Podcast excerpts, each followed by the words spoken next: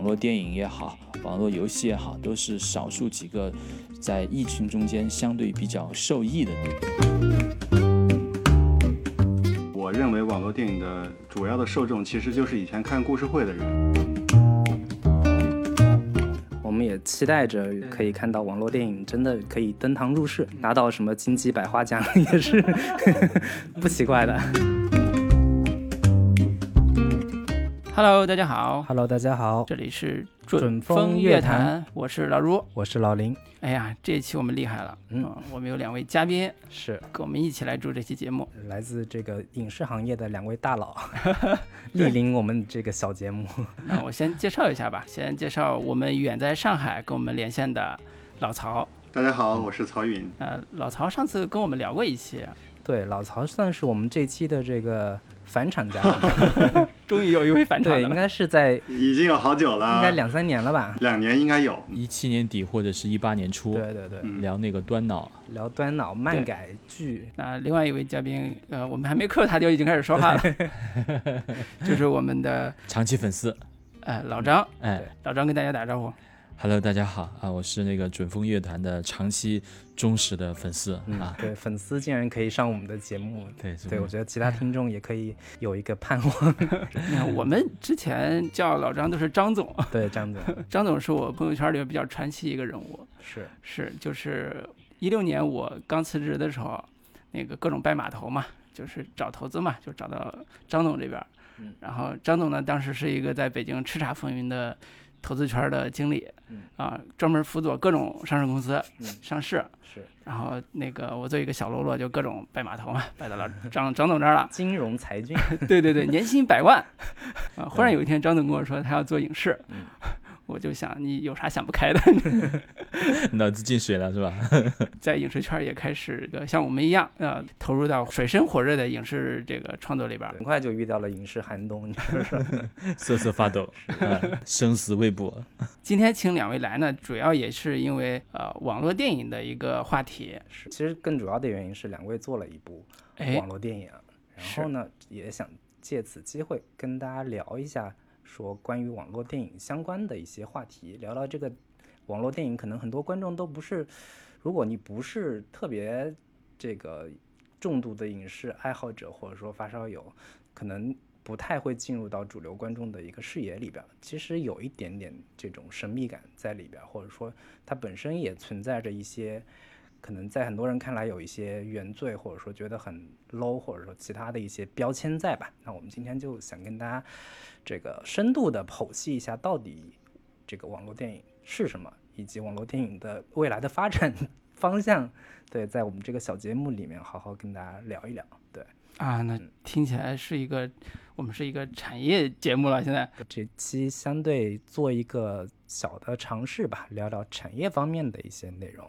说到这儿呢，我想插一个话题，就是因为疫情已经半年多了嘛，嗯那中国电影院线的这个惨状，相信大家也从各个公众号已经看到了。呃，影院现在看起来短期内也不会再复工。虽然最近刚刚听到消息说可呃，据说各地可以酌情开放啊，但是呢，呃，好像并不是很乐观。呃，但是在就在这个情况下，前段时间有一个新的话题是北京电影学院的一个管理学院的院长吴曼芳，啊、他就提出一个观点，说那个网络电影其实可能是中国未来的一个发展方向，啊、甚至说，呃，现在电影学院这帮学生，啊、如果有网络电影拍就已经很不错了，啊、就算是张艺谋、陈凯歌来拍，那也没有什么不合理的地方，啊、这个话题也引起了广大影视从业者的这个一片沸腾，啊、各有各的想法，各有各的观点。呃，其实是有一点说网网络电影是不是上得了这个台面，或者是还是不是一个值得大家讨论的一个影视作品的一个前提，因为它的前前身或者是它的呃之前的那些啊、山寨呀、呃抄袭呀、啊蹭 IP 啊这种劣迹，好像还在大家心中形成了一个比较固化的观念啊。带着这个疑问，聊聊两位对呃网络电影的看法吧，短暂可以讲讲。那个两位对网络电影现现在的一些想法和看法，曹老师，曹老师曹老师还在吗？我在。你的看法。你认为什么是网大，以及之前所接触到的网大，你对它有一些什么样的认知吧？我是这么看啊，我觉得电影有网络电影和中国的网络电影两种。嗯，如果真的 我们所说的就是嗯广义的网络电影，那如果这样算的话，那呃 Netflix 网飞也算，然后其他国家的也算，那只是呃一个电影你在照道理来说，你在电影院上映还是在网络上上映，其实跟这个内容本身没有特别直接的关系，对吧？那么就是说网络电影可以跟院线电影没有任何差别。比如说你去看网飞的电影，比如你去看《爱尔兰人》，你去看《罗马》。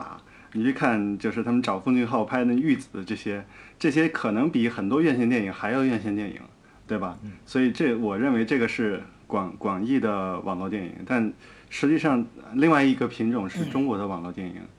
因为中国的网络电影现在客观上它就是呃一个特别的品类，它跟院线电影在制作的规模、在题材、在观众上都有一定的差别，所以说现在我们。我觉得啊，乐观的想，也许在未来的一些年，它越来会越来越接近，就有点像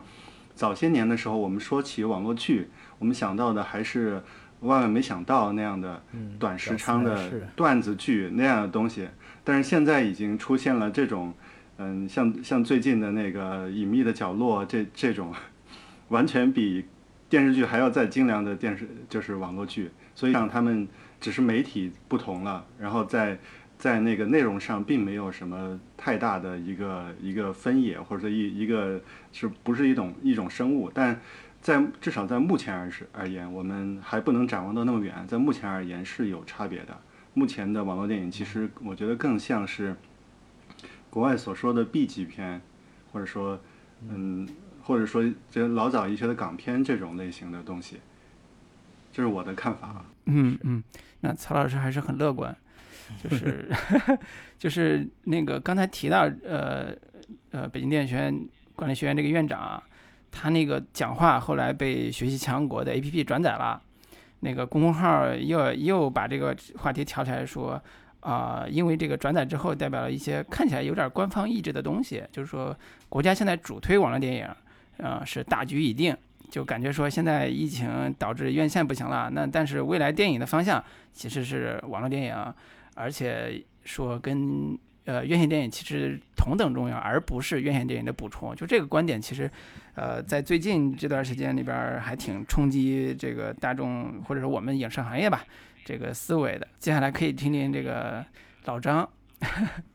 对，就是我们刚才说的金融百万年薪的大佬，你转行做影视之后，呃，对网大的这个感受和看法。很高兴啊，第一次在这个准风乐团说话，然后我觉得。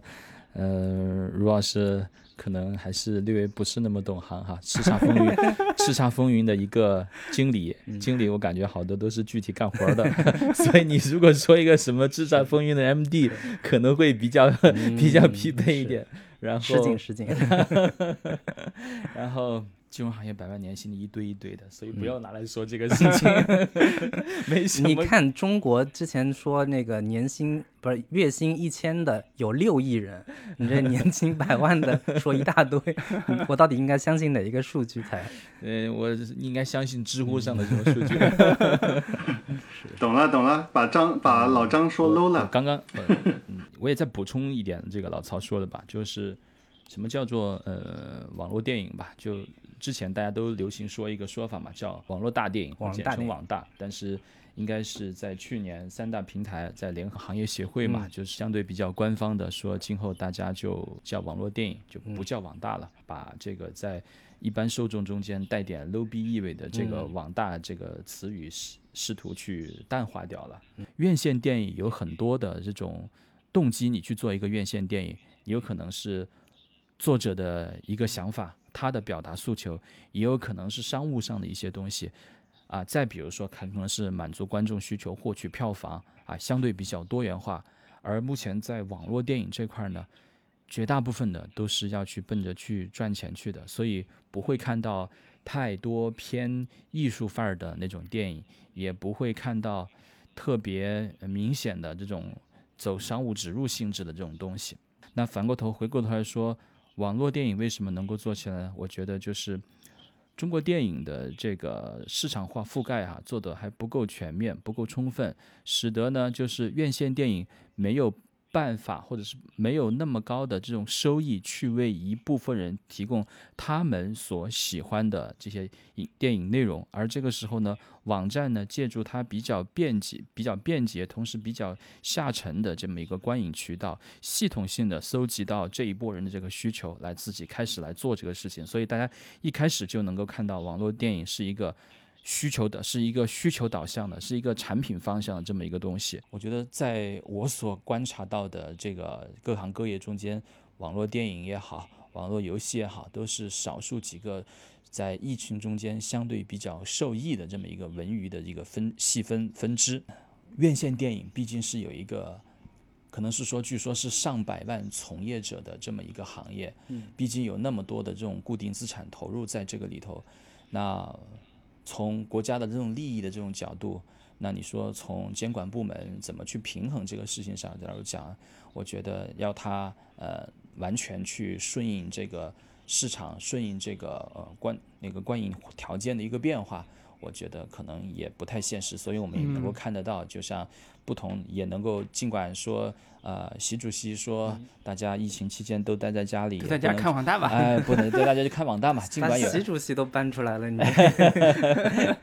尽管有这样的一个表态，但是我也看到其他的，比如说，好像之前有一个《北京日报》的，好像是一个什么北京哪个一个政府机关的，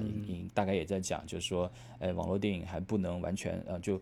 呃，应该是一个一部分吧，大概表达那个意思，那我们都可以理解嘛。毕竟那边是一个上百万从业者的这么一个行业嘛，这是一方面。另外一方面，其实我们可以看到，网络电影的这个受众跟这个院线电影的受众啊，它重合度还没有那么高。如果说我们网络呃院线电影是一个大圆的话，我觉得，呃，网络电影可能是一个小圆。这个小圆呢，可能。跟这个院线电影的这种重叠度还没有那么高，但是我我就在想，刚才听老张聊这个事儿的时候，我在想一个问题，就是网络电影为什么今年这么火？其实跟有几部大制作或者是高票房的作品撑了这个天花板有关系啊。比如说大家比较那个，可能有的听众已经耳熟能详的，呃，那个有一部叫《奇门遁甲》的啊，据说突破了五千万的票房。这个在以前是完全不敢想的。对，因为五千万一直是这个网络电影就是分分成或者说这个收入的一个天花板吧。就之前一直都是四千万已经到顶了。对，五千万是一个挺大的一个坎儿。之前也有一些这个相对比较出名的，比如说叫《齐天大圣万妖之城》，嗯，然后那个大蛇系列都是这个。那几前几年的一个网络电影的一个票房冠军嘛，相当于对对，但是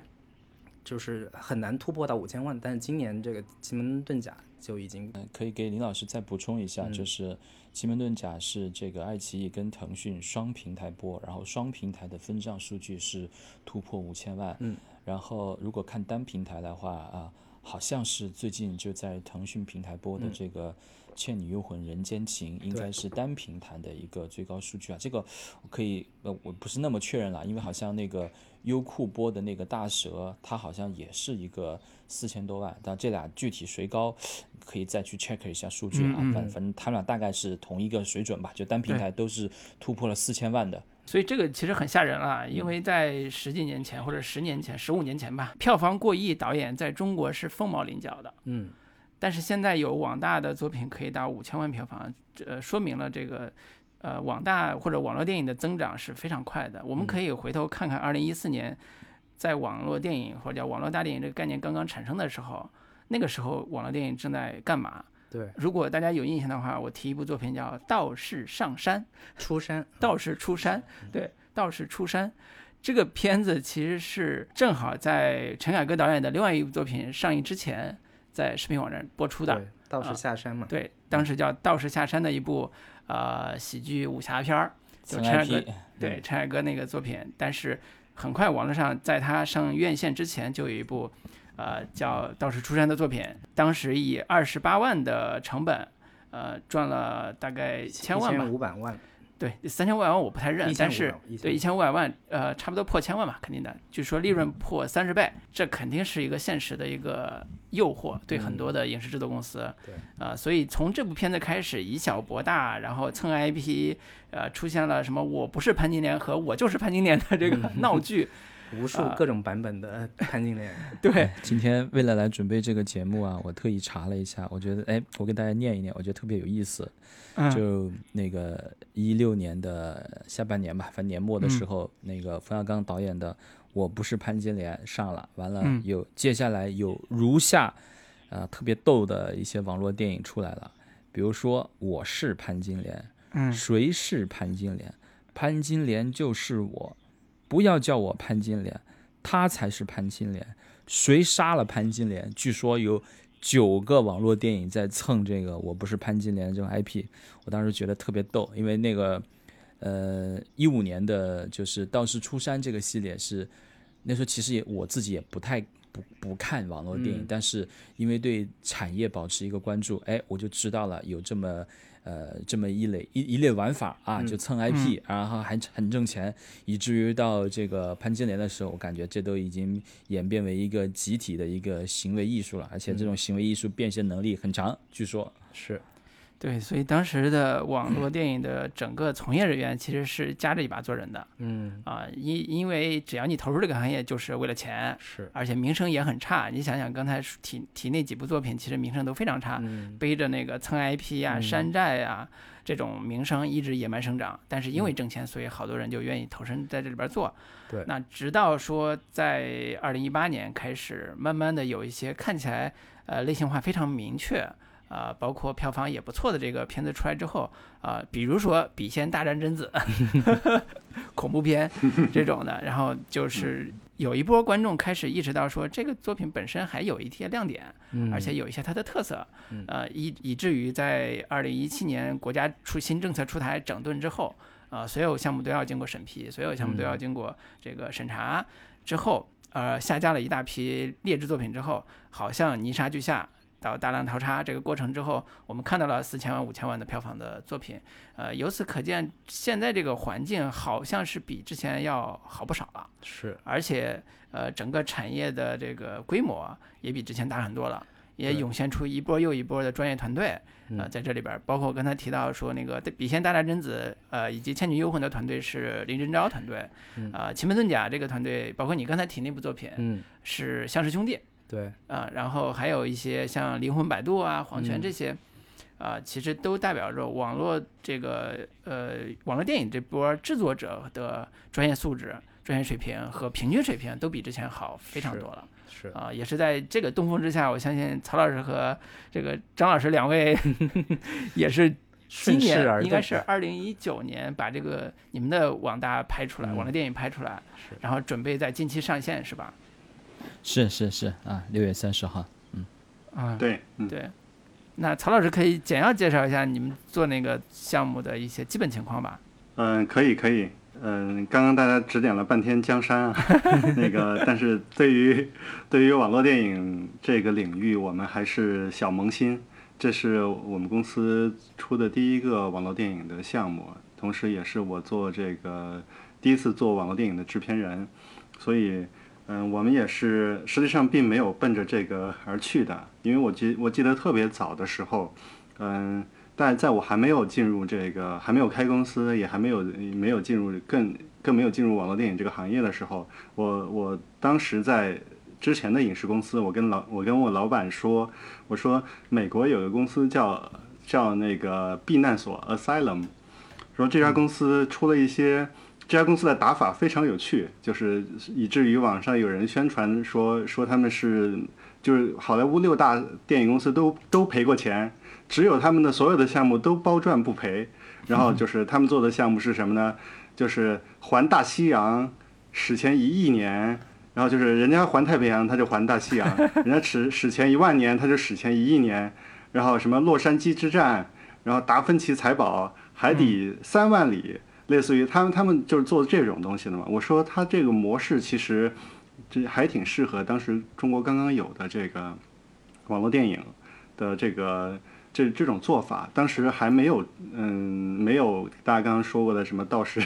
道士下道士出山是吧？还是道士下？对，但是反正就是山寨的那个，还没有这种东西存在的时候，其实，嗯，当时很多人，包括我在内，很多业界的人已经看到了，它其实是一个模式。这个模式就是你用短平快的、很低的成本去蹭这种大大的电影的这种 IP。然后借用这个热度去 去赚钱，嗯，当时当时我们老板就跟我说，哎，说了那么多，你们是想这么做吗？我说我不会去做网大的，我说 我说我说我是肯定不会去做网大的。然后这个虽然虽然这个路数看上去好像很好，但应该不是我们的路线。然后没有这过了几年，然后就真香了，然后。因为我们其实，在立立项这个项目之前，我们并没有想要把它做成一个网络电影。最开始，我们其实希望是做成一个像，嗯，西班牙有个电影叫《看不见的客人》，就是前些年引引进的时候，在对，在国内还是比较成功的。然后我们当时看完这个以后，我觉得很受启发，就是因为西班牙它。它的就整个电影的制片环境肯定也不是像好莱坞他们那么阔绰，甚至没有现在中国那么阔绰。它其实还是更多的是在在剧本、在制作上，然后去去下功夫，然后做出这样的就是能够不断的有反转，然后又很又很很各个方面都执行比较到位的这种小成本的电影去以小博大。这是我想要的以小博大。所以当时我们我们想，是不是可以我们在中国可以走这样的道路？是不是可以做个这样的片子？然后，所以当时我我跟呃我们这个电影的导演去商量，他有一个题材嘛，然后我们就拿过来去做，然后让编剧去加入。我们其实是奔着那个去而去的，做一个悬疑、推理、反转这样的一个一个电影。但是在这个项目的运行过程中，我们就碰到了这个所谓的影视寒冬吧，所谓的影视寒冬，就是做什么什么不行。就是嗯，各方面都遇到了很大的阻力。那就是后来我们也想，包括老张之前也跟我商量过，说这个项目要不就停掉吧，就不要做了。就是这么小的一个项目，又不能挣钱，然后又还要消耗很多能力，消耗很多公司的资源和精力去做它。但我我觉得我们还是有有机会去把它做出来的。就是如果这个小的项目都不能做出来，那么我们做更大的项目遇到的困难会更大。所以我说，咱们。嗯，还是尽量把它去去往下做。在这个过程中间，我们其实最开始是把它作为院线电影的小成本院线电影考虑。可能如果说能够做出来，它可能会呃类似于类似于像《新迷宫》啊，或者是这个嗯提示性吊胆呀这种路数，嗯与他们的这种方向去去去发行。但后来这条路没有走通，然后后来我们曾经有考虑过要把它做成一个迷你剧。然后迷你剧这条路也没有走通，那后来只有网络电影向我们敞开了怀抱，这网络电影的大门向我们打开了一条缝，然后我们就顺着只好顺着这条缝唯一的一一个生路给给给走走了下来，所以这个这是一个 我们自己的这个项目的嗯情况，我们这个电影叫做《猎黄者》，嗯是一个刚刚说过了，像是一个悬疑。推理，然后反转，强调这个的一个一个电影，其实是非常非常不主流的 一种网络电影了。对，所以就是我我会比较好奇的一个点就在于说，呃，这个刚才老曹也提到说不想干蹭 IP 的事儿，但是呃，对于网络电影的受众来说，呃，这一个类型悬疑推理其实并不是一个特别主流的一个。类型就包括在网络电影的这个领域里边，我们能看到的大部分都是什么妖啊、魔呀、仙呀、道啊这一类古装玄幻的会特别的流行。所以我其实挺好奇，说呃，我们做的这个猎皇者，就是就从你们的角度来说，你们期待的受众，你们所定位的受众是哪一些人？那这些人会不会是网络电影的一个主流受众呢？你们会不会有这方面的一个担心呢？当然，百分之百有这样的担心，而且，而且，呃，担心担心了很久了这个方向。因为关于网络电影的受众，其实待会儿可以让这个呃老张再来说一说。因为这个地方这个东西，我们其实有过很多的讨论，有过很多的分析。但总体来说，嗯，因为老张是喜欢高屋建瓴的，去去详细完整的。官方的把这个东西说出来的，那这些话留给他去说。我 我一般喜欢对一个东西进行一个不负责任的这个一言的一言而蔽之。然后，如果以我的方法一言而蔽之的话，我认为网络电影的主要的受众其实就是以前看故事会的人，嗯，或者说故事会，或者说奥秘，嗯，这些我们我们小时候看的就是，对。飞碟探索就是什么外星人之谜、百慕大三角之谜、七什么 什么那个什么茅山道士、僵尸什么这些玩意儿，就是实际上，当然那些东西已经消失了。那些曾经在可能上个世纪很流行的那些地摊文学，随着媒体的更迭，已经已经没有了。但是那些观众或者那些诉求、那些需求还是存在的。那网络电影是一个这样的产品，去填补了那一块的内容。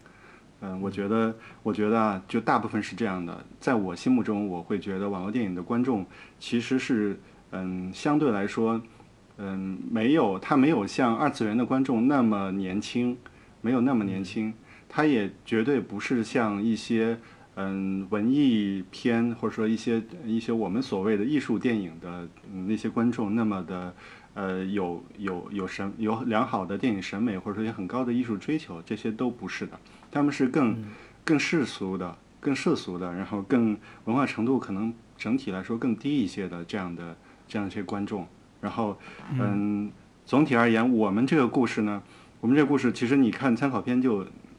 知道，刚刚我说到的这些片，比如说，嗯，新迷宫的观众是谁？比如说提着筋吊着胆的观众是谁？比如说看不见的客人是谁？那这些其实是一些相对来说，嗯，比较喜欢。烧脑，比较喜欢烧脑，比较喜欢这个，它是一个垂直题材嘛，悬疑、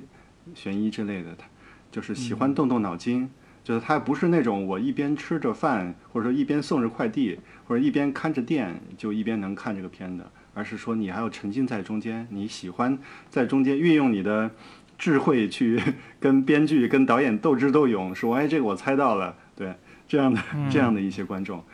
对，所以，我我觉得你你们选了一个在网络电影这个行业或者是这个呃，去受呃受众里边吧，是一条特别窄的路。是，对，但是你但是你们很好的一点就是没有蹭 IP，没有没有起一个什么看不着的客人、看不清的客人之类的这样的一个名字。好，我们下一步蹭一个 IP 啊。对，其实关于网络电影的受众这个 群体，刚刚老老老曹也提到了嘛，可以让老张来进一步展开聊一下关于这个网络电影受众的这样的一个问题啊。就是我其实观察过身边的人，我也问了一下身边的人，说你们平常看网络电影吗？但就我们可能自己从业者来说，身边的人其实很少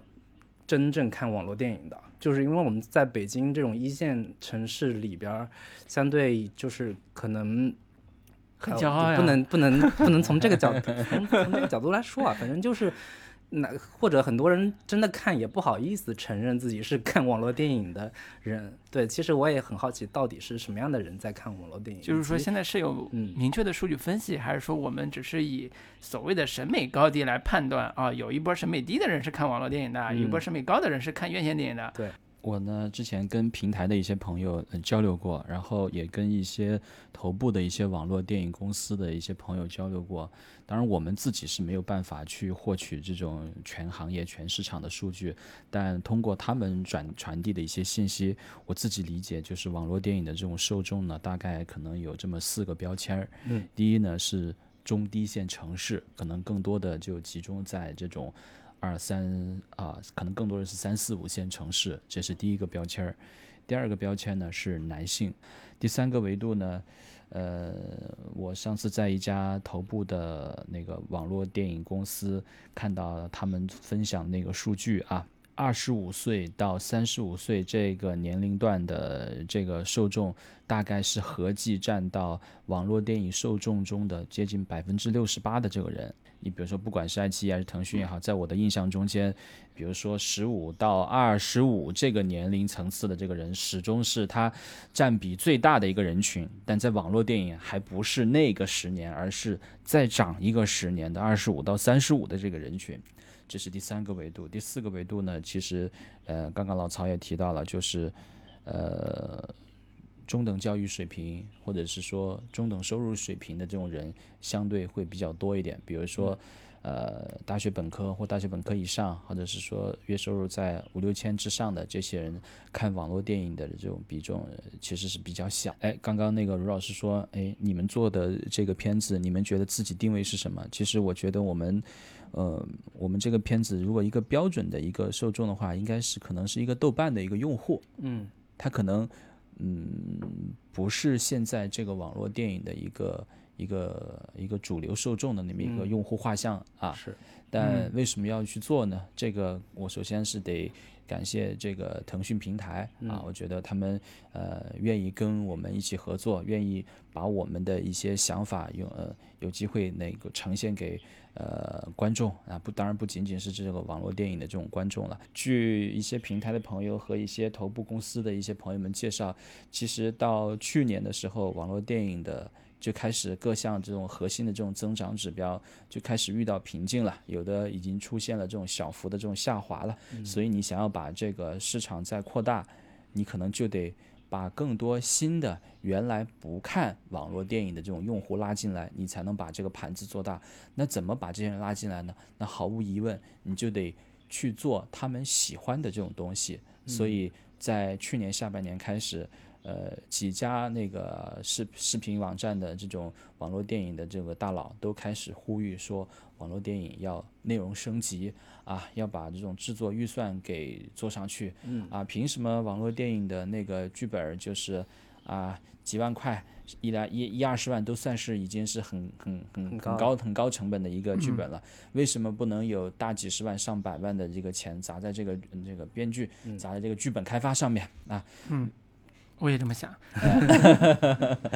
所以呢，所以其实我们也也觉得哈，就是说，正是因为看到了，就是网络电影的这个受众跟院线电影的受众其实交集还不大，而院线受众、院线电影的这个受众其实是一个很大的一个源。那么有没有可能把一些其实是有观影习惯的这些人，从院线往这个网络上拉一拉呢？考虑到我们这个团队都是一些中老年中老年男性 啊，我们觉得还是要做男性的东西。是。那目前你比如说，我给大家分析一下，就在呃当下的这种受众结构下面，那网络电影的，比如说第一梯队的题材是啥？第一类题材是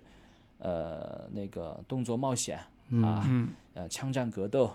啊，比如说那个扶摇降魔，嗯啊打怪升级，然啊或者是说港风喜剧。啊，或者是说那个东北风的这种喜剧啊，这种是目前来讲在网络电影这块比较受欢迎，而且是确定的有一波公司能够探索到成熟的挣钱模式的这么一个题材领域。嗯，那接下来是什么呢？接下来，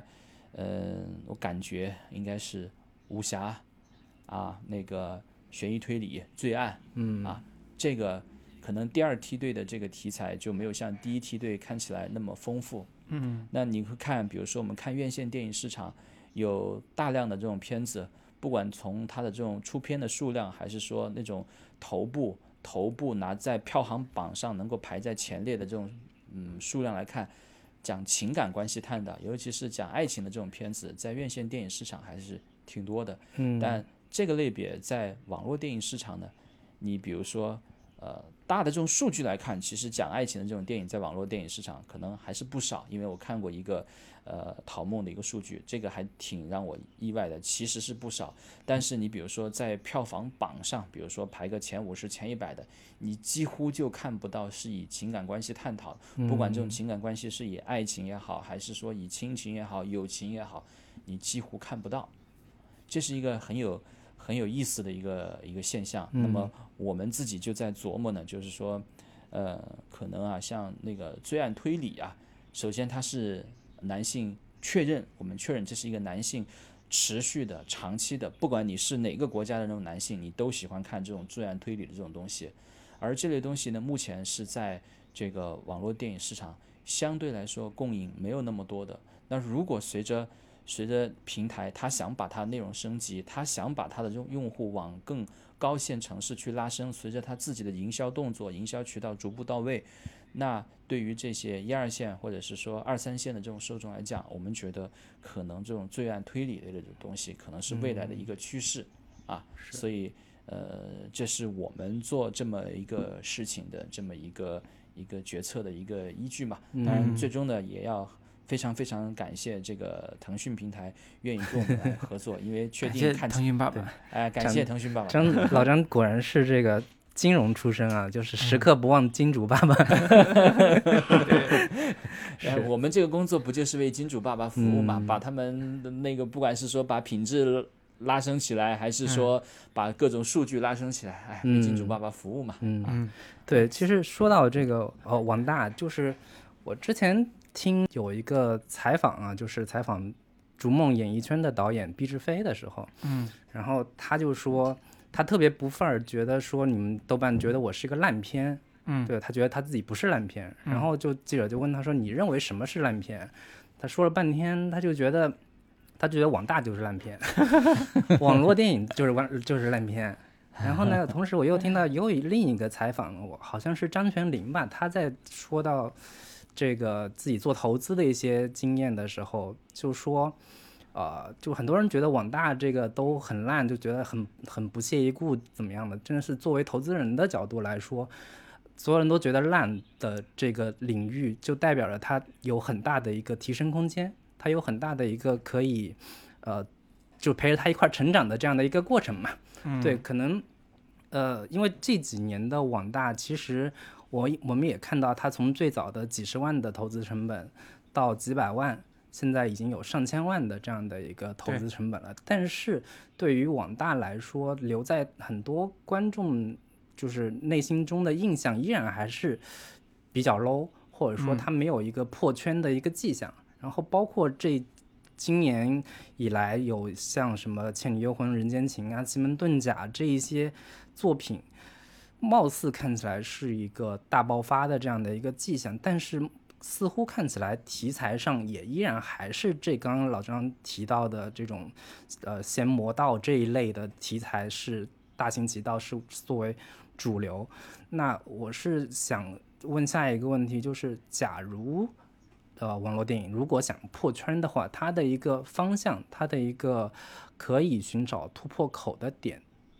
会是哪些呢？就是因为我们也看到，像奈飞也好像那个亚马逊也好，他们做的都是一些可以在各大电影节上拿奖的作品。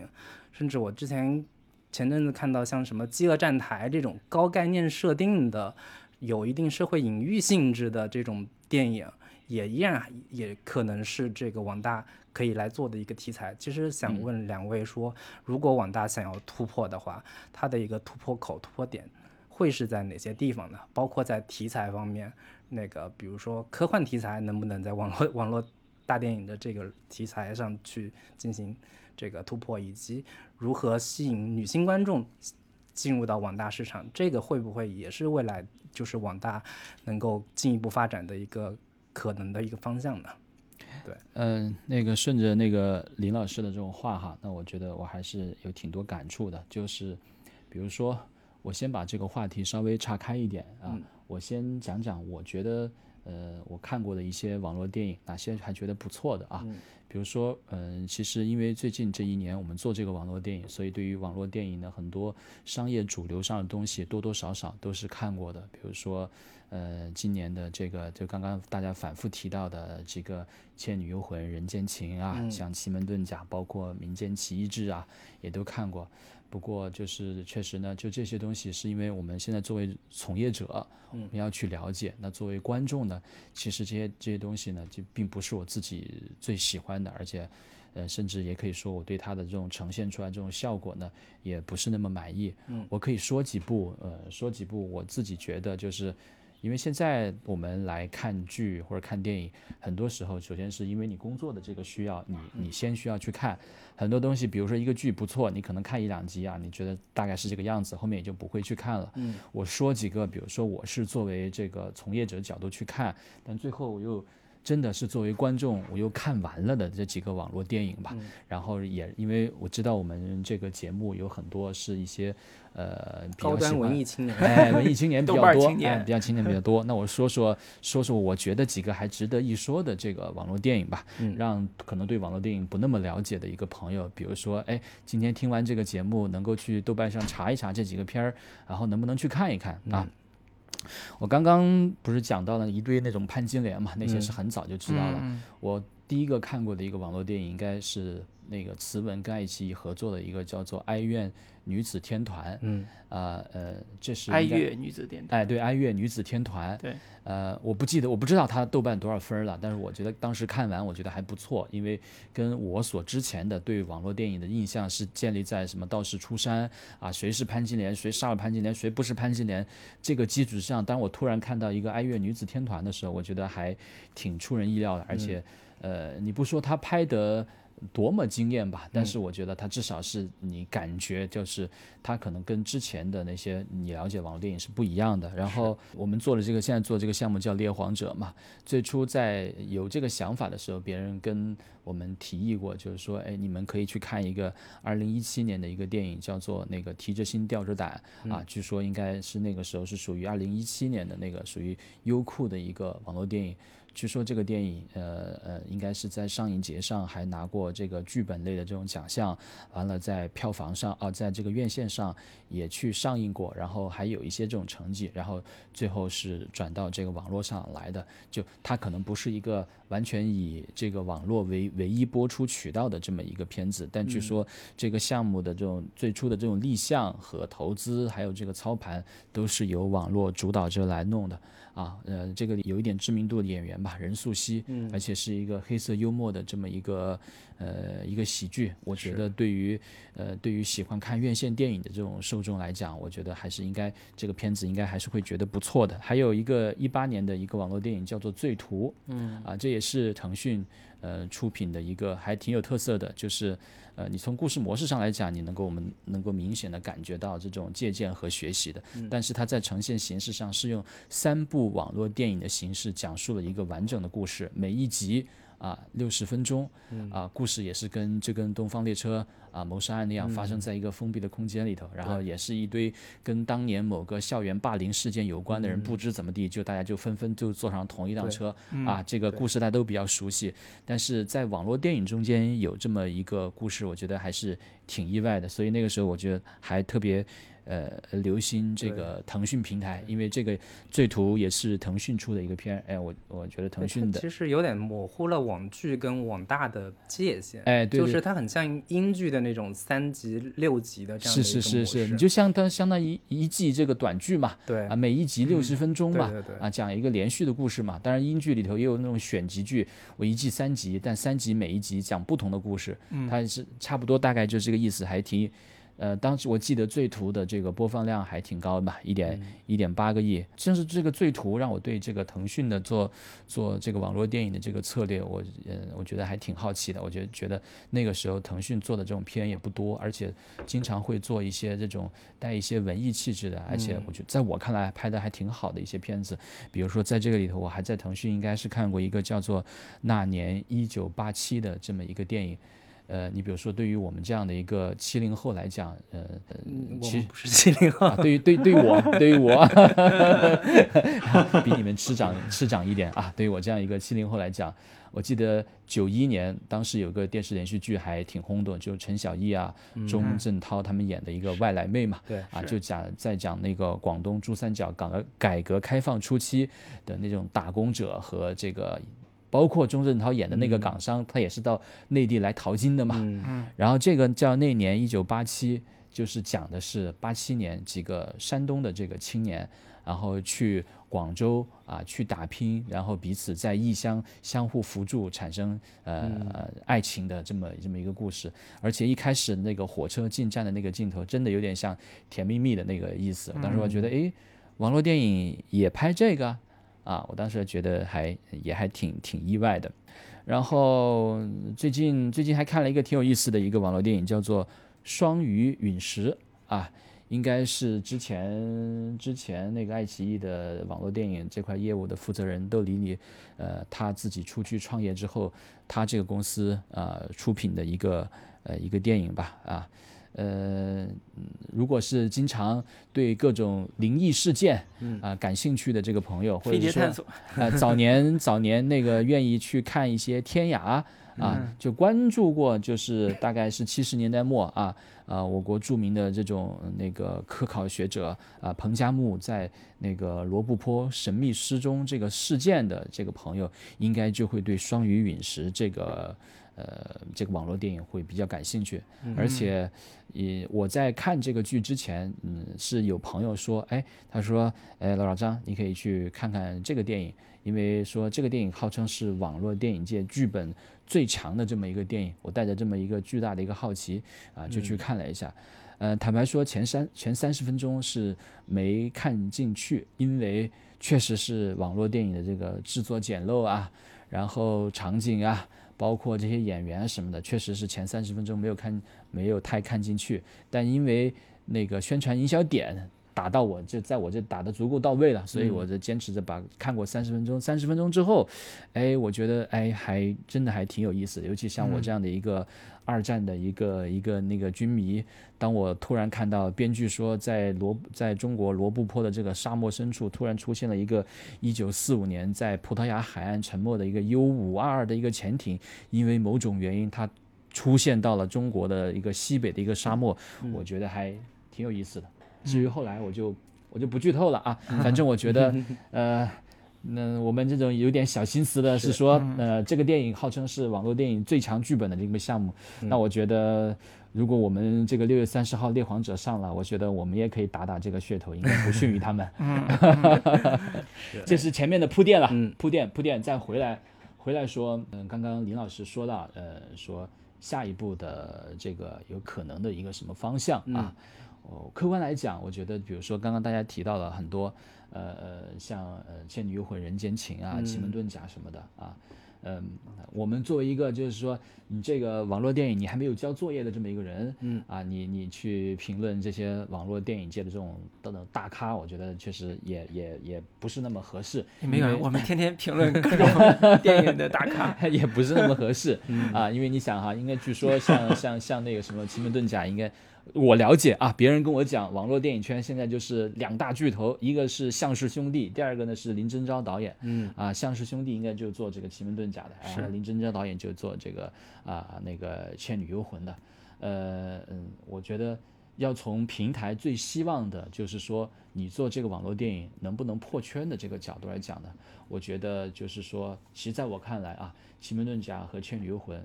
破了这个行业小伙伴的这个圈，至少是这两个片子让大量，因为影视行业里头也有相当有很多这种从业者，他之前对网络电影是不了解的，嗯啊，不一定不一定是说呃那种做商务的不从事内容创作的，就包括很多做内容创作的人对网络电影，不仅有的人可能是说不仅仅是不了解，甚至有的人可能觉得还是觉得哎挺 low 逼的，没什么没什么没什么值得去关注的，嗯，但实际上。我客观觉得，就这两个片子，他们考虑到他们其实也没有多高的一个制作水准，啊不，多么高的这个制作制作经费，两千多万都是，哎，能够拍出这样的一个效果，我觉得还是非常非常的这个惊讶的啊，以至于我转述一个转述一个那个我不负责任的转述一个那个八卦，因为这个《奇门遁甲》不是徐克先生徐克导演的这么一个一个原来一个作品，挂名作品啊，他的一个一个作品。就是电，我说院线院线电影的那个《奇门遁甲》是他的一个作品嘛？是，以至于后来他看到这个网络电影版的这个《奇门遁甲》，他非常惊讶，他们都不知道你们怎么用这么一点钱就能拍出这样的一个效果嘛？嗯嗯。所以我说，如果要讲这几个片子的这种破圈，我觉得在行业小伙伴的这个圈子的已经已然是达到了。嗯。但如果是说从观众这个层面上去破圈，那目前来讲，好像我就觉得还还。我我委婉的说，就好像是观众破圈效果不明显吧，啊，嗯，因为这也跟就是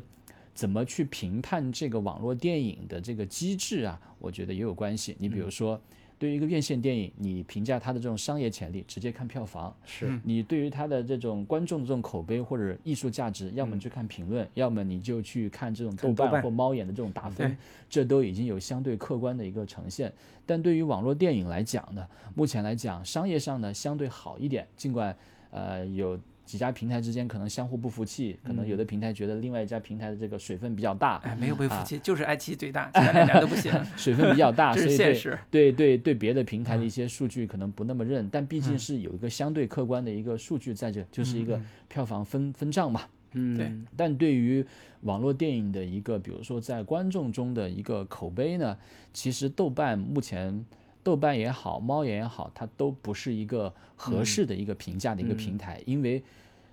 看网络电影的主流受众都不在豆瓣。猫眼在不在我不太清楚，我不知道猫眼的一个评分机制是你必须要看过啊才能评。据说哈，据说是，比如说猫眼你要去给一个院线电影评分，可能比如说在看过电影的人或者在猫眼下过单买过票的人，可能他是不是他的评分权重就更高哈？我不太清楚。所以明显能够看得出呢，就是说，呃，可能行业里很多小伙伴觉得网络电影比较 low，嗯，但是。他们又不是网络电影的这个受众，你又不付钱，付钱的这波人呢，可能又不怎么又不评论，又不评，论啊，这个就跟很多这个剧所面临的这个情况嗯。是一样的。就跟美国大选一样，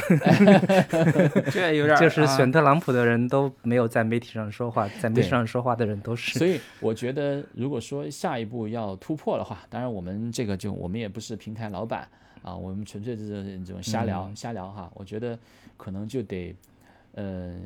得做一些这种事件性的营销。你比如说，得找一些一线的这种导演和演员，嗯来拍一个能够既兼顾呃这个网络电影受众当下的这个主流的这个趣味，不超越那么多，但同时又是一个院线电影品质能够覆盖相当一部分院线电影受众的这么一个呃做这么一个作品出来，能够愿望同步的来做，是。然后做大这就是把这个阵仗都做出来，让很多人都知道网络电影的品质在提升，让更多的对网络电影这些年，尤其是最近这一年多发生的这种变化并不知悉，对网络电影的一些判断，或者说一些这种负面性意见还没来得及去改变的这些人知道这个事情。就比如说，我举类似的这个例子，就比如说，快手花十个亿上春晚去去砸广告，我觉得远远就不如抖音啊花六个亿去把《囧妈》啊这个片子买过来。现在在至少在我身边的很多人都知道，就是说现在如果你要去网上看电影，正规平台啊，除了那个呃那三家大的以外，现在、呃西瓜啊也可以看电影。嗯，你这干这一个事情，大家对于看电影的认知就已经从三个平台看电影变成四个平台看电影了。是是可以做一些类似这样的一些大阵仗的破局的一些事件，嗯去改变大量对网络电影现在缺乏了解的一些人对网络电影的一些判断、啊，这个可能是我觉得就是说。当下你要快速去做这个事情，那可能是目前看起来是一个一个一个相对比较可行的这么一个、一个路子。你寄望着靠靠靠这个再拍一个《倩女幽魂二》去破圈儿，我觉得嗯效果不会太大，因为这种这种片子还是针对着既有的网络电影受众去干的嗯啊。对，其我我实有举一个例子就刚刚看到一个新闻，呃，其实代表了一个呃网络电影从量变有可能向质变变化的一个现象吧。就是有一个传统电影公司是向上影业，嗯，然后联合了几家公司，包括猫眼呀、无限自在啊这些，一听这名字就知道是在传统电影院做电影的那家公司。他们做过《芳华》《老炮儿》啊，《前任三》，啊，他们跟滕华涛导演一起监制或者叫做制片人吧，做了一个新的项目，叫《金箍奇谭》，其实是天下霸唱的 IP，呃，那个 IP 名字叫《我的邻居是妖怪》，就其中一个短片做成一个呃网网络电影，就是你从这个配置就能看出来，传统影视公司或者传统电影公司已经开始进入到网络电影这个市场，同时拿着嗯所谓的大 IP 跟所谓的大团队开始进入了。对，那这个现象特别像二零一五年的那部《盗墓笔记》的那个电视剧，那个嗯。网剧不叫电视剧，那个网剧，就那个网剧是呃网剧付费模式的开开篇之作，嗯。呃，也是杨洋这种大明星第一次拍这种网剧这个体量的东西，呃，团队呢当然是香港团队，就是当时口碑啊各方面跟这个内容不是很符啊，但是造成的声势让大家意识到网络剧的未来空间，嗯，包括付费，包括大明星，包括所有的 IP 这些啊，架构了一个想象力。那网络电影现在也是处在这个，我觉得处在这个关键节点上，对，就是大家都想破圈，都想证明网络电影不只是粗制滥造和蹭 IP，而是有真正有呃电影票房空间和质量提升的巨大空间的。嗯，所以这是一个目前在传统院线或者电影院这个市场萎缩之后出现的一个新的现象。对，呃，我不知道那个老曹你最近有没有呃喜欢的网络电影啊？或者说你对网络电影的现在的这个质量和预期，嗯，有没有自己的想法？啊，其实我挺赞同大家刚刚说的观点的。刚刚老张说的很多项目，其实也是我比较认可的。就一个是，嗯，之前说的这个哀乐女子天团，然后其实当时我看到这个以后，我我觉得我觉得是非常好的。我觉得这个片子是可以上院线的。就是如果我们去评价电影，你们是专业的影评节目嘛？就是你们应该知道，其实我们在谈论电影艺术，跟我们在谈论这个电影商业其实是两回事儿，对吗？如果从电影艺术上来说，可能有一些非常我们现在票房排名第一、第二的这样的嗯电影都不能没有什么太多的电影艺术可以谈，但是他们在商业上是非常成功的。那所以。嗯，我们大部分时候我们在讲这个，如果说在讲这个网络电影的时候，我们可能更多的是用一种商业电影或者类型电影的角度去考虑的，而不是从电影艺术去评价的。但是这个爱乐女子天团，它还确实是可以，嗯，有有往想往那方面去发展，想往这个电影艺术去发展的这个一一些想法，虽然就是不一定能够实现的很好，我觉得它很像很像那个魏德胜的那个，嗯，呃，海角七号那类型的那类型的电影。嗯，当时，所以当时我看到这个片以后，我先我先问了这个片子的制片人窦黎丽，然后我说你们为什么不上电影，为什么不上院线？他说因为有一个竞同档竞争的叫《闪光少女》，然后。说说嗯，所以觉得还是不上不上好了。但是其实《闪光少女》后来表现也没有特别好，还行吧，《闪光少女》还挺好的吧？还不错，其实口碑上还不如预期吧。嗯，其实对，其实《闪闪光少女》我看了以后，我自己觉得是不错的，是一个很很嗯有一点亮点的商业片，就是它应该值得更多的票房，但是就是客观上它没有没有赚到很多钱，或者没有得到大家对它的一个预期，对吧？那。但是我觉得《爱乐女子天团》可能相比《闪光少女》来说，我还挺喜欢《闪光少女》的啊。对我，我觉得也我也挺喜欢的。我自己看了一遍，我又带我老婆去看了一遍。我因为我觉得那个是适合我老婆看的。对，然后，嗯，所以像这个是我我自己还挺认可的。但是这种对于我们去谈电影艺术，对于现在的网网络电影，可能还是，嗯，还是有一点有一点过于的。过于的早或者过于的浅，就是大家毕竟是为了要挣钱嘛。就是我可能觉得更赞同大家以一个商业类型片的角度去看去看待网络电影的行业。那么，如果从这个角度来说，现在现在的很多电影其实都是奔着这个这个这个路线去的。对，今年我看了一个叫《法医宋慈》，我觉得作为作为类型片来说，其实它是它是完全合格的，是一个就是我就把它拿去作为一个。虽然它的制作比较小，嗯，但是你把它拿做，你看现在有很多的院线电影制作也真的不过如此，也不过如此，能够真的好的也 好的也也也很少，对吗？那么在这个点上，其实我觉得，在这个商业类型片的角度上，我自己认为网络电影跟跟院线电影是可以嗯有一个无差别的，就是这种差别其实只有投资的大小，有很多的。我们所说到的院线电影里面的类型片，其实它能够达到的创作上能达到的高度或者成熟度，也也就只有这样，对吧？这这些我觉得是可以去比较的。当然，就是在预算上和周期上会有很大的差别。现在网络电影做一个做个一两千万的投资的项目就已经已经是非常非常大的制作了，但对于一个院线的商业大片来说，可能一两亿的投资都还不能算是非常非常的。非常非常的大，所以在这个制作规模上，客观上是有是有差距的，所以导致有一些在院线上你能玩的类型，在网络电影上可能不能玩，对吧？或者说你得想到一些想到一些更省钱的方法去去玩它，比如科幻电影，对，我觉得，但是就是你用省省省钱的方法去玩儿，嗯，我自己觉得，你如果看网络电影的未来或者如何去发展，我认为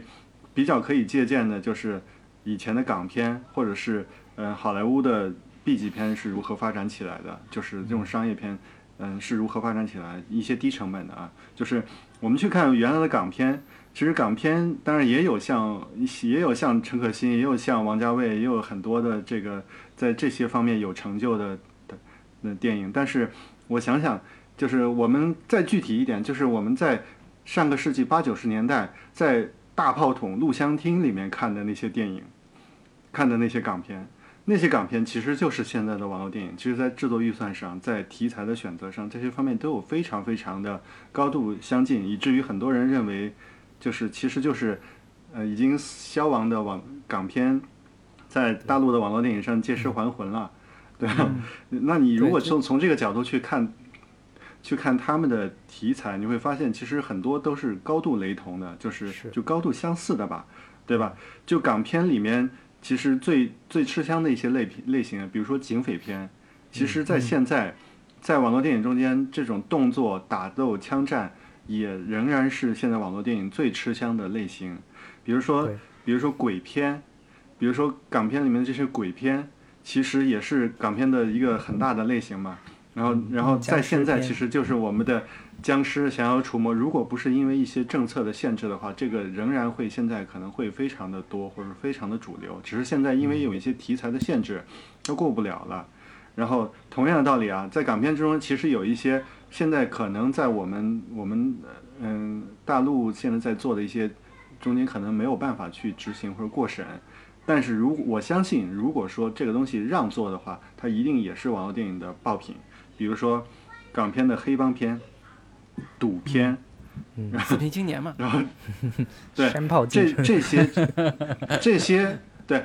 这些的类型，这些的类型，实际上我觉得就是我其实是高度重合的，只是说我们因为现在网网络电影有一些类型，它就是政策的限制，它做不了。然后，但是你看那个欧美的 B 级片里面的，嗯，怪兽片，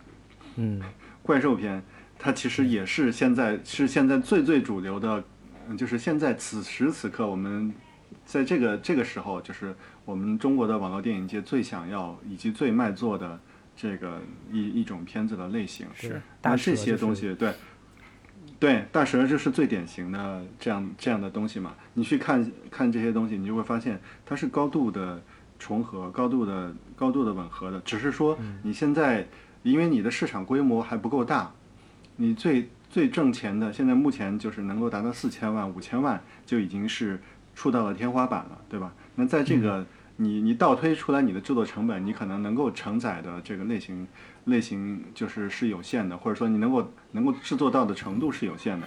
但是我觉得随着这个制作的成熟，就是越做的越成熟，它可能在故事至少在故事上，至少在一些在一些就是制作的基本的手法上，我们不说一些大特别烧钱的东西啊，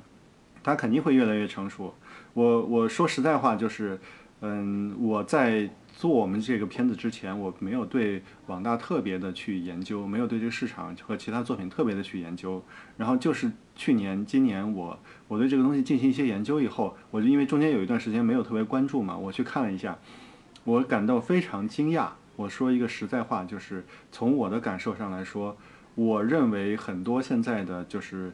嗯网络电影界的大片，我们不谈它整体的剧情什么，它有些。场景、服化道美和它的那个就是一些特效，那我们我们细说五毛钱特效，一块一块钱现在一块钱或者两块钱特效，它其实已经做的很成熟了，非常好。我没有绝对的把握，就是在我们没有没有储备的题材上能做的跟跟他一样好或者更好，没有那么容易的。这是这过去的这些年，过去的这四五年之间这些。网络电影里面的公司，他们的导演、他们的制作团队，对所有的能利用上的资源进行了整合，然后进行了不断的磨练，最后达到了那个程度。你看中间有一些，有一些片子的制作，在某些特特定的点上，完全不不会比院线电影中间的类型片要差。就是甚至于就是就是这种花小钱办大事的能力，他们可能现在已经比较成熟了。但如果说这个成熟度继续往下发展，这是一种；第二个因素是这个市场的规模如果还能扩大，就像刚刚张总老张说的，就是如果说他能把更大的、更多的人找进来。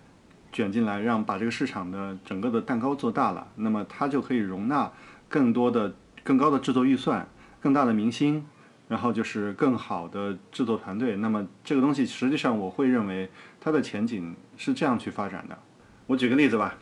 就是有说一个完全破圈的网络电影，徐峥的《囧妈》。嗯，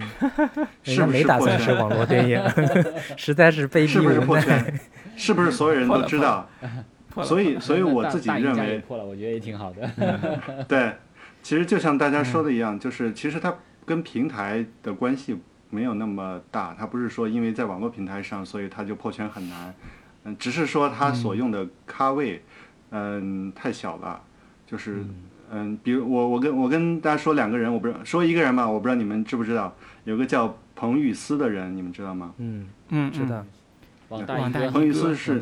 对现在的网大一哥。但是如果说你把它放到整个中国的，嗯，整个中国的影视或者演员的这个中间，他可能就是排序要非常非常非常靠后，就知道他的人很少。那你，对你用的这样的演员，嗯，你最大的牌的演员就是这样的演员，那你不可能有公众的关注。但是如果我把彭玉思换成。换成哪怕就是彭彭于彭于晏，对，那么我我请问你会不会？请问你会不会破圈？他百分之百会破圈，是，对吗？实际上现在网大市场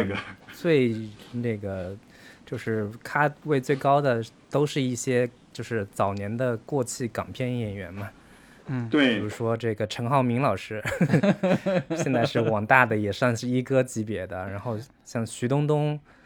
也是一姐级别的，还有像什么谢苗呀等等的，这些都是现在网大市场上最炙手可热的这些演员。对对，我接着曹老师的话，我也谈一下我的感受啊，就是我并没有把那个囧妈放到网络电影这个范畴去聊，为什么呢？因为我对网络电影的那个传播要素或者它的商业模式有一个自己的呃要求啊，就是我觉得网络电影它基本的商业模式还是在。呃，付费市场，呃，它不是对平台购买这个版权这个模式来走的，因为囧妈是平台，就是西瓜视频花了六亿买的版权播出权，呃，然后在网上免费给网友看。但是我觉得这个都不算网络电影的范畴了，因为网络电影它在一开始，呃的商业模式到现在为止，它为什么能运转这么良好？包括刚才讲商业元素、商业的类型。不停的在增长和壮大，就是因为它整个的呃从产出到播出到付费这个市场是一个闭环，是一个非常良性的呃那个产出机制，就是你可以甚至叫产业链了，就是相当于电影院用户付费的方式去呃观看电影，然后产生一个正向的或者叫呃引导式的呃呃制作制作方式，所以。在这个过程中，我我其实特别同意刚才那个曹老师说的这个电影类型这个要素，就是网络电影不管它破不破圈儿，它首先满足的还是大家对于电影类型的需求，不管你是喜欢港片的，还是喜欢呃恐怖片的，还是喜欢这个刚才说赌片啊这一类的，它能够满足满足你这个要求，然后通过自己的生长机制和市场化要素，不停的在呃。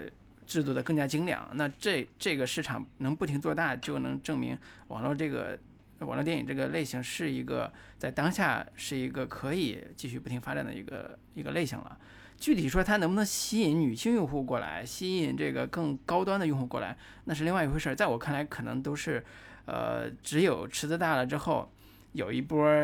制作制作者觉得我可以做得更好，我可以做得更出挑。那我把 B 级制作做成 A 级制作，那可能有更大的挑战。但是，呃，从平台角度来反过来，呃，培养这个鱼或者培养池子这种方式，可能对于市场是一个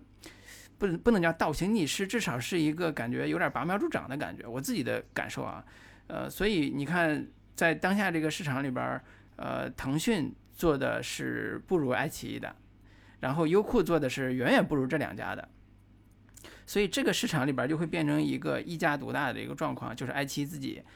呃，用户最多，呃，票房收益最好，然后平台就是制作方也愿意到这个平台上去，呃，做它的这个网络付费这个这个事儿，因为它是一个呃池子大的鱼多，那然后能产出的东西越多嘛，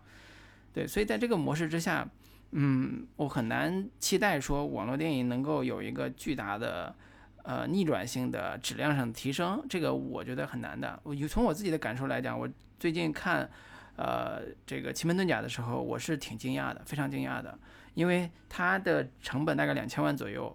呃，票房现在说是破五千万，呃，但是它的质量，呃，在我在手机上看以及在电视上看的时候，我都觉得是非常精良了，它的故事也相对非常成熟了，既满足了。网上电影前六分钟的定律就是情色暴力，它也有。然后呢，它的这个特效做的也非常的出彩。然后等到它后边的重要的这情节里边，它也不含糊，该有的东西都有。啊，甚至有徐克的加成。但是我觉得徐克加成对于呃网络电影这个市场，可能这个一嗯贡献的票房可能不会。如果大家想象的多，但至少这个类型是大家认的，嗯，呃，所以我觉得在这个趋势下来看的话，可能未来网络电影的最好的发展路路径就是充分市场化，充分尊重观看者的类型选择和市场的这个这个变化，同时，呃，最大的可能性就是能够包容进来更好的团队，呃，然后把这个市场越做越好，呃，但是也要警惕当年。香港电影的路线就是，呃，劣币驱逐良币，最后大家，呃，七天拍一部，肥纸仔，然后把这个电影拍得越来越 low，为了挣钱，为了图挣快钱，把这个电影拍得越来越差，然后也不追，既不追求什么电影艺术的那个诉求，呃，对于电影票房也是杀鸡取卵似的，呃，这种这种玩法，最终导致呃根本就没有没有人愿意看，对，所以这个是。呃，我觉得可能从未来和担忧上都两者并存的一个现状吧。对我自己今年看，我还是觉得网络电影有比我想象中要大很多的进步的。呃，刚才提到这几部，呃呃，包括《双鱼饮食》我也看了，啊，《大师》我也看了，其实它各有特点。对，所以这个是我的一个简单判断吧。我不知道老林你看完之后你的感受。我是觉得说，如果网络网络电影如果想破圈的话，可能我对它的期待希望是它能在类型上更多元。就是现在网络大电影的呃几种类型吧，其实都不是呃一般影迷群体会感兴趣的那些呃电影类型。影迷不好意思说我是看网大的，是吧？对，就是包括像是什么道士系列呀、魔系列什么这个降妖这种等等的，可能在主流的影迷群体当中是会觉得这种题材会很 low。其实我我其实更多的期待说，网络电影如果能在呃口碑方面有更大的突破，以及能把这种主流影迷群体吸引进来，可能是它突围的一个很好的一个方式。就是呃，现在国内的网络电影跟呃美国像网飞这种，其实是二点零跟一点零之间的一个区别，跟或者说甚至是两个次元的这种感觉。就是嗯呃，像网飞他们做的这个电影，在观众口碑方面已经完全不是问题了，他们跟一般的这个院线电影已经没有什么区别了。他们想做的突破，其实是想获得主流影视。这个行业的一个肯定，包括之前拿戛纳在戛纳如何能够这个得到肯定、得到证明，包括在奥斯卡上如何能够得到这个呃这个学院方面的肯定。但是在国内这个环境之下，我觉得网大可能更多还是呃如何能够得到影迷上面的一个口碑上面的一个口肯定。那如果想在这方面，做突破的话，那就势必要突破原先的那种在类型上相对比较单一的，或者说相对比较这个过分市场化的这样的一个问题。我倒不觉得说网大现在是一个呃市场化不够的一个层这个问题，反倒是过分市场化之后导致说我只做这几个赚钱的类型，那其他的类型可能就呃。就是可能在创创作者心目当中，这些就不是我的目标受众想看的东西，因此我就不去做这样的一些电影，这个可能会是一个呃比较大的一个问题。对，嗯，举个例子，比如说。呃，南非做了《罗马》，爱尔兰人，然后这种算是网络电影这个属性，他们可以报戛纳、报奥斯卡奖，呃，甚至包括我们前段时间聊的《真心半解》也是偏亚文化类型的网络电影，呃，说明它的整个高端的呃电影类型和呃亚文化类型或者叫分支都打法是比较明显的，但这种是标准的平台投资型的。我网飞同样也有这个。类型化非常明显的，包括我之前提到的《饥饿站台》这种，然后还有其他各种这个类型标签非常明确的这种呃电影跟剧，包括他们在台湾做的一系列的这种网剧，也同样是类型极其鲜明的僵尸呀什么，就包括韩国做的那个《王国》等等，这同样也是一个对玉子等等都是很。呃，标签化很明显的，但同样也有他们要走电影节路线的，走这种相对比较高端影迷群体的这样的一些电影。对，对我打我换个例子来打比方，就是这有点像国内有一家视频网站，比如说腾讯，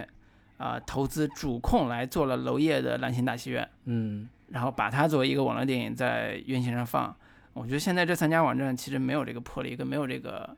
呃，就是它不它不太符合一个。现在国内平台的一个商业商业对，就是我有这个钱，我有做这个制作能力的话，我不我去做一部院线电影好不好？对，我能够得到更好的这个收入，能到得到更好的一个传播度。嗯嗯，对，所以所以这是一个国内跟国际甚至美国吧，啊，现实差距差现实差异上比较明显的一个。但其实也也也也有一个很好玩的一个问题，就是。网飞他们想要破圈，他们所选择的策略也是说，我把马丁斯科塞斯叫过来拍一部电影，我把这个这个罗马的那个导演大卫芬奇这些已经在传统院线层面上已经做的到大师的这样的一个程度的这些人，我给你极好的资金，我给你极大的创作自由，拍你想拍的电影，然后能够。影响或者辐射到更大的这个观众群体，以及影响到这种学院行业方面的一个影响力，对这个是他们现在选择的一个方向。那其实国内可能还没达到这样的一个程度，但是未来我觉得也很大的一个突破点，可能也是这样的一个方向。我传统的呃院线或者说传统的电视剧的一些创作者，我进入到网大的这个。领域中来，比如说我王家卫，我拍一部网大；我陈可辛拍一部网大，甚至张艺谋、陈凯歌他们拍一部网大，那自然这个网大就会慢慢摘掉原先比较会认为是很 low 的，或者说只有那么些简单的粗制滥造的这样的一些标签嘛。对，嗯，那可能等到腾讯视频把爱奇艺给并购之后，现在已经在进行中，一家独大之后。我刚刚一直在想这个问题啊，就是说我们其实都都知道，很多过度的市场化对于其实文化产业是不太好的。就像嗯，中国的网络文学其实已经自己把自己搞得就是从高峰上搞下来了，已经越来越不好了。嗯，你看现在的网络文学的作品跟十年以前的网络文学作品，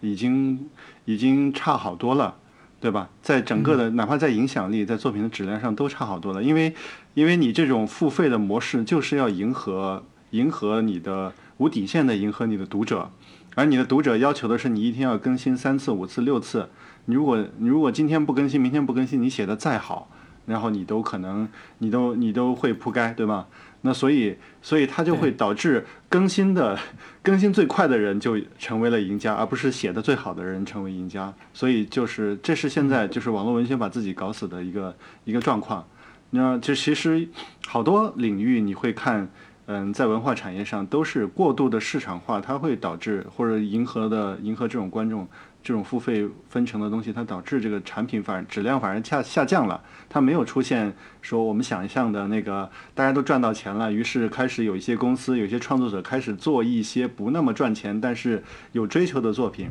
没有出现这样的情况，反而这种情况越来越少了，对吧？但是我我回头又在想，那像好莱坞可能是个好的例子，他挣到了钱。然后它也会，当然现在也有不好的情况了，现在也也其实也有这种，就是嗯，你不做超级英雄，然后你就可能赚不到钱，然后你赚不到钱，大家都只能去做大 IP 系列化，只能这样。它其实已经已经度过了原来那个平衡期，就是可能在在二十年以前，就是大家都认为很很厉害的时候，九九五年那些那些年代，就它出现了一些。百花更百花齐放的这种电影的形式，然后更好的这个艺术和商业的平衡，而现在就是出现了纯粹的 IP 化、纯粹的系列化，只有这样才能挣钱。你不这样做，你就根本项目连立项都立不了的这样的一个情况。就但我在想，就是怎么去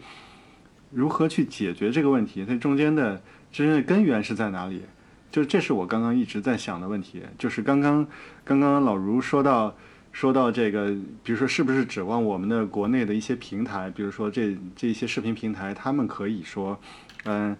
嗯，在已经把这个嗯有大量的商业作品的类型化作品的前提下，是否可以做的嗯有一些更有追求的作品？我在想这个东西，有一点可能启发了我，我不不知道是不是这个答案，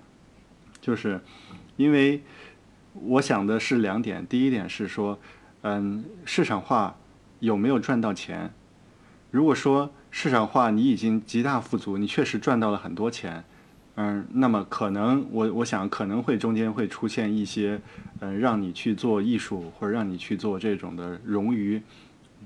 会出现这样的富裕的情况。而如果说大家都没有赚到钱的情况下，大家想到的就是我怎么能赚钱活下来？那么如果以这个标准去去衡量的话，那可能我们现在的视频平台。都还没有赚到钱，都还是处于在在贴钱来 来做内容，就是来烧钱的这样一个状况。也许等到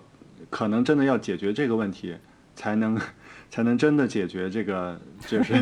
解决咱们说的这个是否可以有有一些有一些更更加追求艺术上追求的东西，而不不是纯粹为了赚快钱杀鸡取卵的东西。这可能是一我的一个思考。另外一个思考是说，我们的观众。我今天中午的时候在跟一个导演通电话，我在跟他聊这个事儿的时候，另外一个问题啊，我我就我就跟他说，我觉得最大的现在最大的困难是中国的影视，嗯，比如说中国的剧，你现在不能学日本，你也不能学美剧，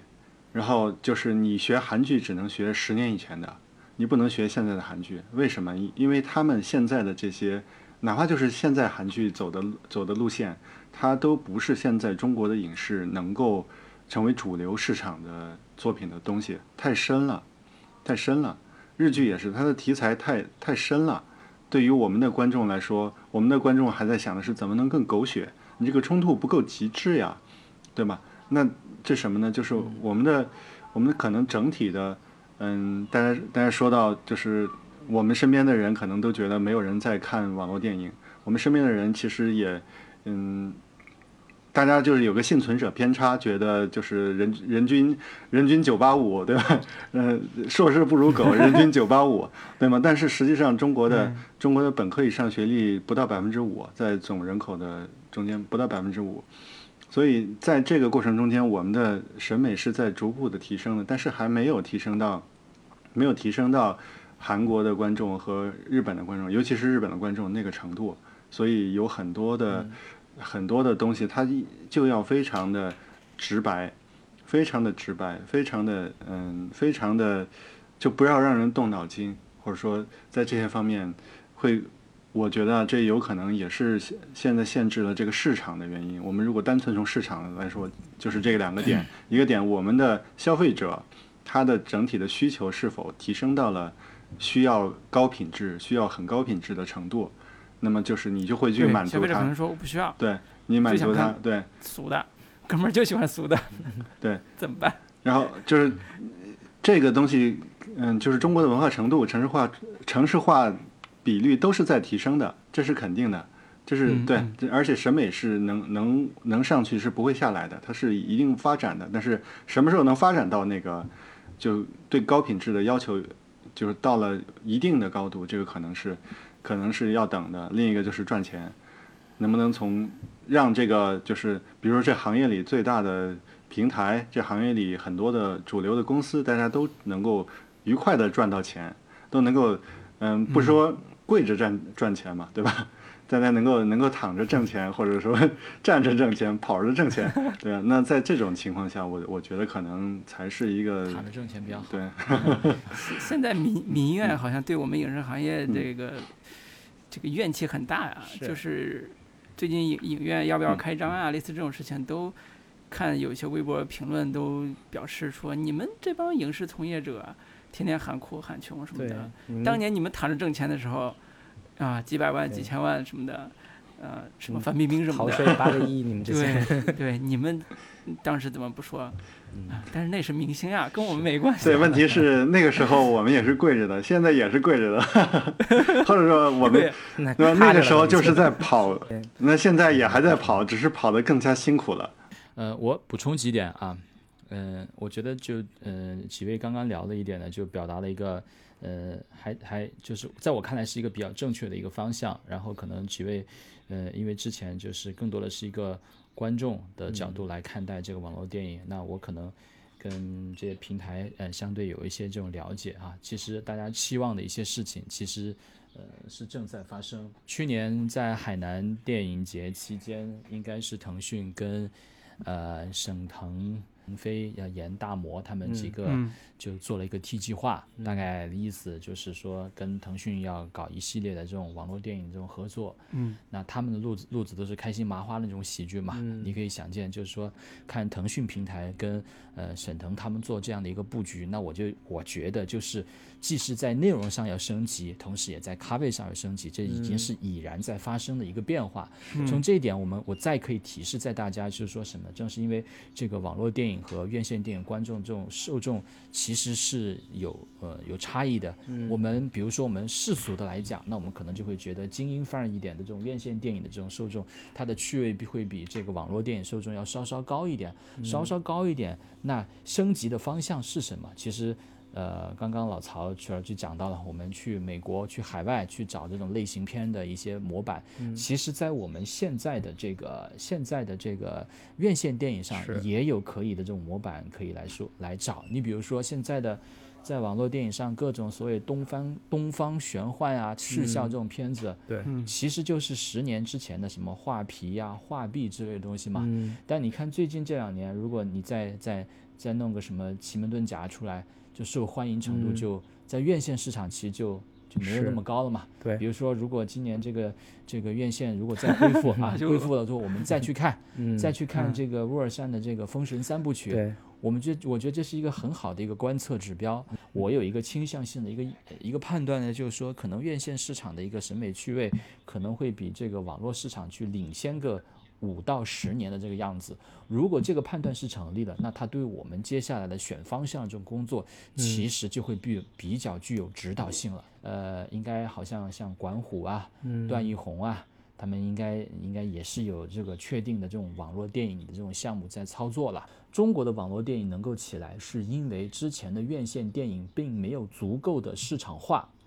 你忽视了现在的就院线电影，忽视了现在网络电影这波人，也就是说，你市场化深耕没有覆盖到全部有观影人需求的这种人群，使得这个网络视视频平台它找到了这么一个系统性的一个机会，它发展出了一个网络电影这么一个活儿。所以，网络电影的起来是在于院线电影市场化不够，然后视频平台充分的挖掘这块市场化。那沿着这样的分析思路，现在网络电影它碰到的瓶颈就在于说市场化过度，不愿意去做这种创新，仍然愿意在就是说已经被确定的能够挣钱的这个路线上继续去深耕，继续去讨好用户，而不去做新的这种布局。那那些非市场化带一些拔高性质的东西，还得平台自己去干。回过头，我们再去看美国。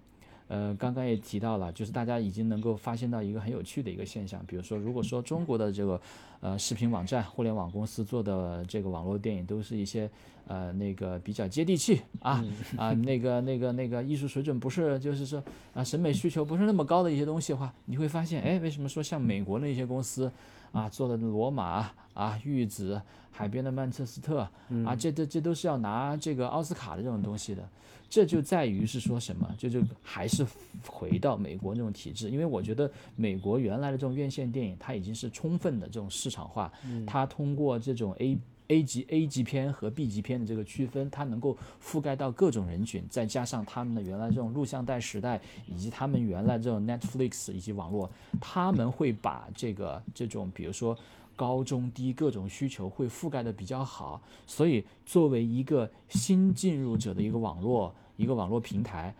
他要来进入到美美国的这种好莱好莱坞的主流，他是没有像中国的网络这种比较偏 low 逼一点的这种网络店这个系统性的机会给给 Netflix。你说你做做这种接地气的东西，你可以做出来没有？因为这个市场已经被 B 级片给占据了，那。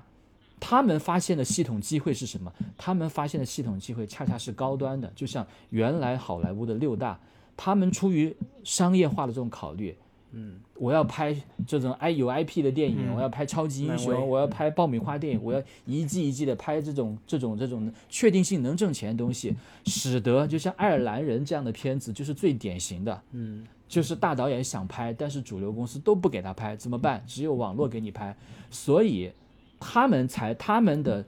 网络电影，就是如果说对标哈，简单对标，人家美国的这个网络电影为什么看起来格局很高，是在于他们原来的这种院线电影市场化程度已经比较高了，他就不得不以这样的方式去切入。所以同样的这个道理，那回过头来讲，看我们这这个中国市场，中国市场。真的就只有平台来带动，根本的根本的一点是在于什么？就是院线电影的分账是正儿八经的，你是从观众那你收到钱的。嗯，但是网络电影的分账不是说每一个点击你都能收得到钱的。比如说，如果你买了会员，嗯，比如说我刚刚看到了几个，我说在腾讯、爱奇艺、优酷看到那些那些网络电影，其实我并没有单独付费，我只是因为我是他们的这种会员，我就可以打包看到了这些东西，所以。大家一定要意识到，现在虽然说网络电影的这个分账，啊，它是比如说平台公告说你几千万就是几千万，你不需要像票房一样专自办公告一个数据，比如说十个亿，那好，那你说可能大概制片方可能就能分到大致分到三分之一。嗯，网络电影不是这样，它不不需要乘三分之一，平台告诉你直接分多少钱你就分多少钱，而且结账很快。嗯，但是平台真的实际，比如说。呃，《倩女幽魂》它真的实际从用户那儿他收到了四千万吗？我不是那么清楚平台的这种分账机制，但我认为平台实际并没有收到这个四千万，实际上是平台用他自己的钱来补贴。补贴网络电影，所以在网络电影并没有真正像院线电影走到单片付费之前，平台一直还是在培育这块市场。所以就刚刚老曹讲到的一样，整个它都还是在赔钱的这么一个事情之上。那你要它就是说一下子把这种大导演、名导演的这种步伐迈得很大，这个我觉得可能就不是这个平台，比如说部门级别的人单独能决定的。可能这个就得是像腾讯的什么什么呃 Jeff 啊啊或者。是像马马老板这样的一些人 才能才能确定的这样的一些事情的嘛，对吧？啊，就怕说徐峥导演拍明年为某平台拍了一部网络电影，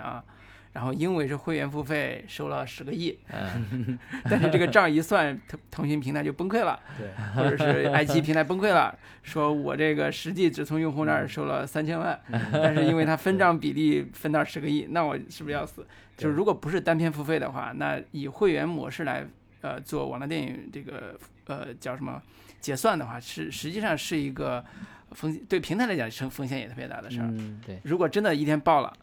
对，如果数据不作假，真的爆了，那。这个事儿可能对平台来讲反而是个巨大的财务负担。嗯，当然这个事情永远不会发生，因为平台早都想清楚怎么去处理这事儿了。我们只是数据平台是掌握，他说你分多少就分多少。我看我亏了，我不给你分不就得了吗？对对，它的 计算方式其实一直是个谜，都不知道到底是怎么算的。老曹说完，我就觉得，哎呀，这个网络电影未来这个任重道远，一片荆荆棘。但听老张说完，似乎又是。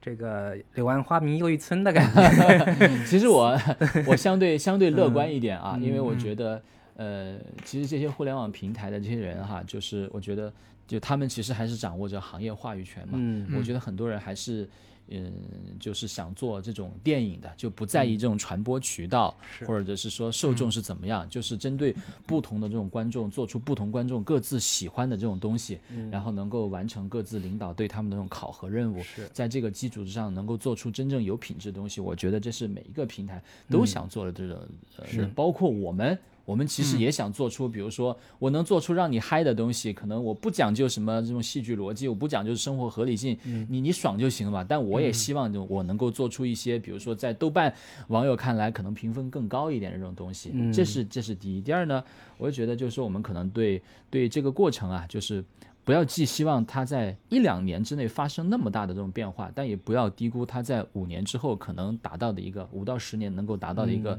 长期的一个。呃，一个一个一个成效，嗯，因为我觉得好多就是好多事情都是一步一步啊，慢慢来发生的，嗯。啊，现在其实你会发现网络电影的这个类型啊题材比院线电影要窄很多很多，嗯。啊，这是为什么呢？我觉得除了就是说网络电影它受到的这种监管越来越严。啊，以至于很多从业人士说，好像现在网络电影的这种监管政策比这个院线电影还要还要严，好像有个什么，好像院线电影反倒变成这个审核尺度会是一个相对宽松一点的这个呃这么一个产品，以至于现在有很多从业者是这么感慨的。嗯，但我觉得其实这是一方面，但更方面更另外一方面还就在于是说网络电影的挣快钱的这种效应过度的一个一个市场化了吧。啊，这个可能大家都身在其中而无法自拔了嘛，所以这是网络电影当初的第二个期待，就是内容和题材上上的这种创新。第三个呢是说希望有人才的一个培养，因为在呃，比如说一五一六年的时候，大家能够感觉到当时当初还存在一定分野的这个呃网剧和台剧。来看的话，台剧还是主流，或者台网联动的那种是是是头部的那种那种。但当时确实是网络剧为这个电视剧或者台网剧，它是输出了一波这种创作者的。